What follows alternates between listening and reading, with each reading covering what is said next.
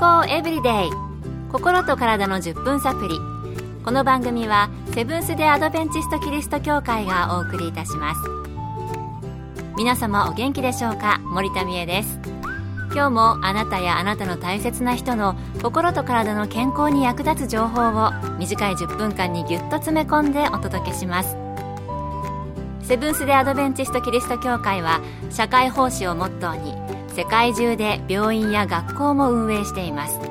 日本でも東京神戸沖縄の3カ所の病院をはじめ福祉施設などの運営を通して皆様の健康と医療福祉の発展に携わってまいりました。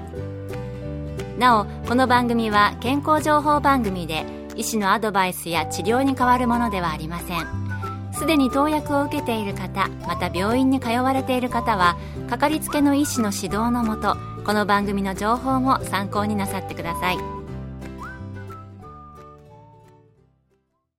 番組スタッフの知り合いで出先でトイレに間に合わないと困るのであまり出かけないという人がいるそうです。また年齢を重ねていくと尿漏れ対策としてシートやパッドを使っているという方もおられるかもしれません。今日のトピックは大人の尿失禁です。今回はアメリカの理学療法博士ケイティ山室さんのお話をお送りします。尿失禁とは排尿のコントロールが効かない状態で自分では意図せずに尿が漏れてしまうことです尿失禁は小さな子供によくあることですが今回は大人の尿失禁について取り上げます尿失禁の原因にはいろいろなことが関係していますがよく見られる尿失禁は大きく3つの種類に分けられます。1つ目は腹圧などにより膀胱内の圧が上がるために起こるストレス性の尿失禁。2つ目は尿意を感じたら我慢できない切迫性の尿失禁。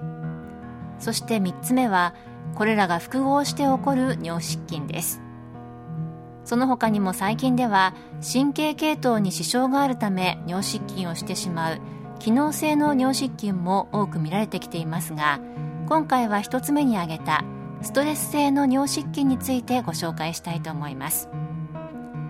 ストレス性の尿失禁は腹圧が上がったために起こるものです。例えば咳くしゃみ笑い重いものを持ち上げる走る飛ぶスクワットなどをした時に尿が漏れてしまう場合です。このタイプの失禁の原因は主に骨盤の底にある筋肉が弱くなったか膀胱の頸部にある尿道の活躍筋が緩くなるために起こります。おしっこを我慢できないっていうのは子供が小さい時ありましたからわかりますけれども大人の尿失禁についてお聞きすると原因になることがいくつかあるんですね。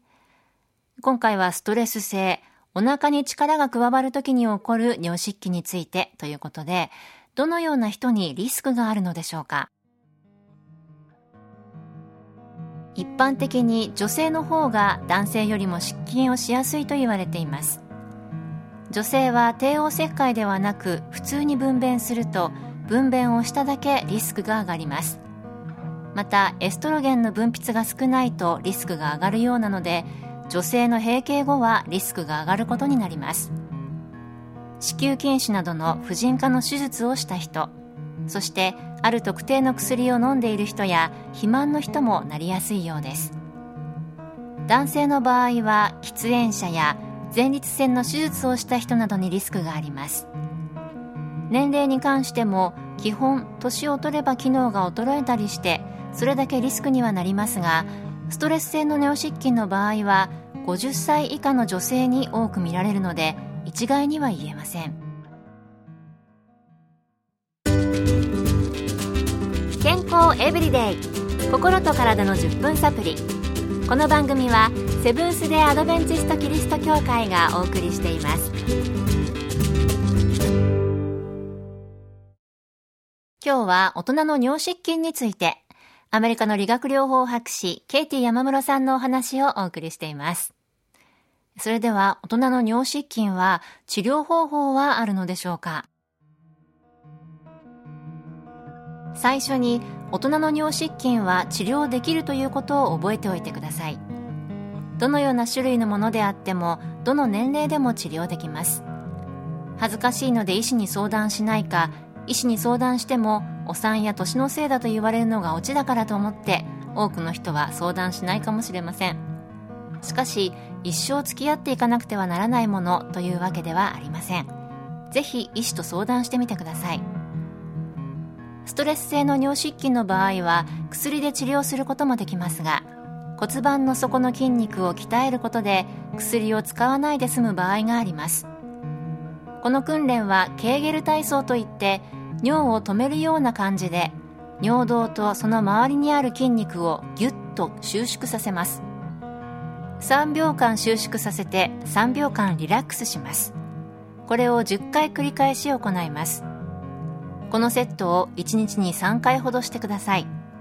ゴールは10秒間しっかり収縮できるようにすることです。そして10秒間収縮して10秒間リラックスするのを1日45回から50回できるようになることです。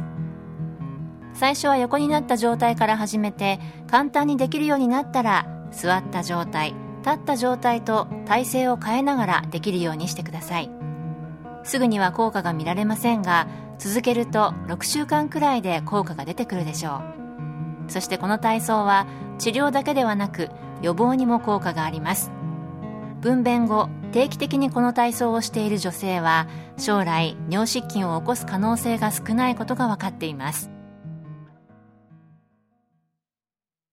尿失禁いくつになっても治療ができるんですねそして薬などで治療するのではなく、筋肉を鍛える訓練によっても治療はできるそうです。まあ、だからこそ理学療法博士のケイティさん詳しかったんですね。希望をもらったような感じがしました。この大人の尿失禁、明日は切迫性の尿失禁について引き続きお送りしたいと思います。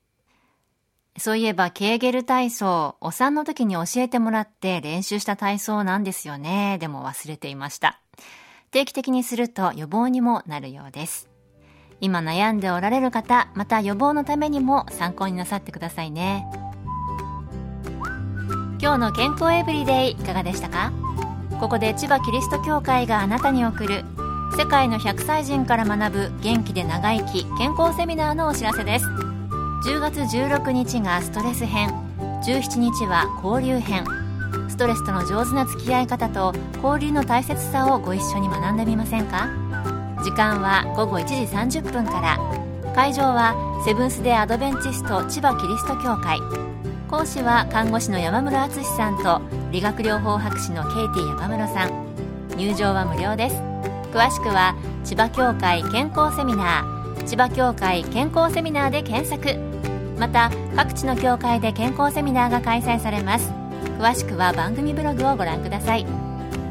健康エブリデイ。心と体の10分サプリ。この番組はセブンス・デ・アドベンチスト・キリスト教会がお送りいたしました。それではまた Have a nice day!